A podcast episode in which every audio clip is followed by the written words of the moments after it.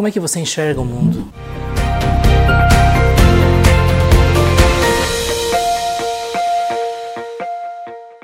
A forma como você enxerga o mundo define como você se vê, como você vê a realidade, a sociedade, todas as atividades da vida. E é isso que define nossas escolhas, nossas prioridades, nossas decisões. E é por isso que é tão importante nós estarmos conscientes da nossa cosmovisão, a forma como nós enxergamos a realidade. E uma das grandes questões sobre a cosmovisão é o que é a verdade, como nós podemos saber o que corresponde à realidade. Na filosofia, isso é chamado de epistemologia. Episteme tem a ver com o conhecimento, como nós podemos conhecer. Na perspectiva da cosmovisão cristã, nós acreditamos que Jesus falou a verdade porque ele era o próprio Filho de Deus. Aquilo que ele falou corresponde à realidade, porque, de acordo com as Escrituras, Jesus de fato foi enviado pelo Pai para nos trazer a mensagem de Deus. Eu sei que muitas pessoas têm dificuldade com essa ideia de revelação, mas sabe, se nós paramos para pensar que Jesus foi a pessoa que exerceu o maior impacto na história, de longe a pessoa que tem, através dos seus ensinos, transformado vidas, isso mostra a realidade que nós estamos diante de um grande mestre.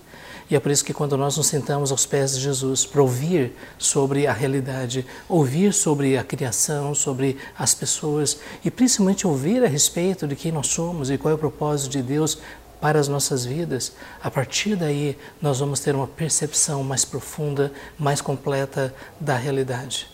Por isso a cosmovisão, ela é definida pela nossa percepção da verdade. E Jesus disse: "Eu sou o caminho, a verdade e a vida. Ninguém vem ao Pai senão por mim." Você conhece outra pessoa, outro sábio, outro filósofo, outro líder religioso que trouxe para si uma reivindicação tão elevada de autoridade, porque no momento que Jesus disse, Eu sou a verdade, ele estava afirmando que estava acima de todos os demais. E isso é uma coisa que chama atenção, porque nós conhecemos Jesus como aquele filho de Deus manso, humilde, aquela pessoa que ajudou os pobres e, e praticou o amor. Mas o fato é que quando nós olhamos para Jesus, nós vemos alguém que tem autoridade. Inclusive, no Sermão da Montanha, depois dos grandes ensinos que Jesus deixou para nós, as, a reação das pessoas era: este homem fala como quem tem autoridade.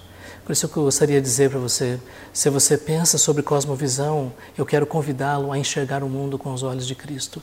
Leia os evangelhos, veja o que ele ensinou, veja o que ele fez, veja como ele se relacionou com as pessoas. Em Jesus nós temos um grande referencial, sabe, numa época em que as pessoas estão procurando o tempo todo dinheiro, sucesso, bem-estar. Nós olhamos para Jesus e nós descobrimos que Deus é real, que Deus tem uma missão para as nossas vidas, que ele quer nos usar como instrumento em nossas mãos para que vidas sejam alcançadas e transformadas. O próprio Jesus, ele mesmo disse: O filho do homem não veio para ser servido, mas para servir e dar a sua vida em resgate por muitos. A questão mais séria quando eu olho para a, o ensino de Jesus é a realidade de que ele veio para dar a sua vida em resgate por muitos. Ele veio morrer na cruz para pagar pelos nossos pecados e nos dar a certeza da vida eterna. Não é impressionante? Por isso, se você deseja enxergar o mundo com olhos diferentes, procure ver o mundo na perspectiva de Cristo e você vai ver a realidade como você nunca viu antes.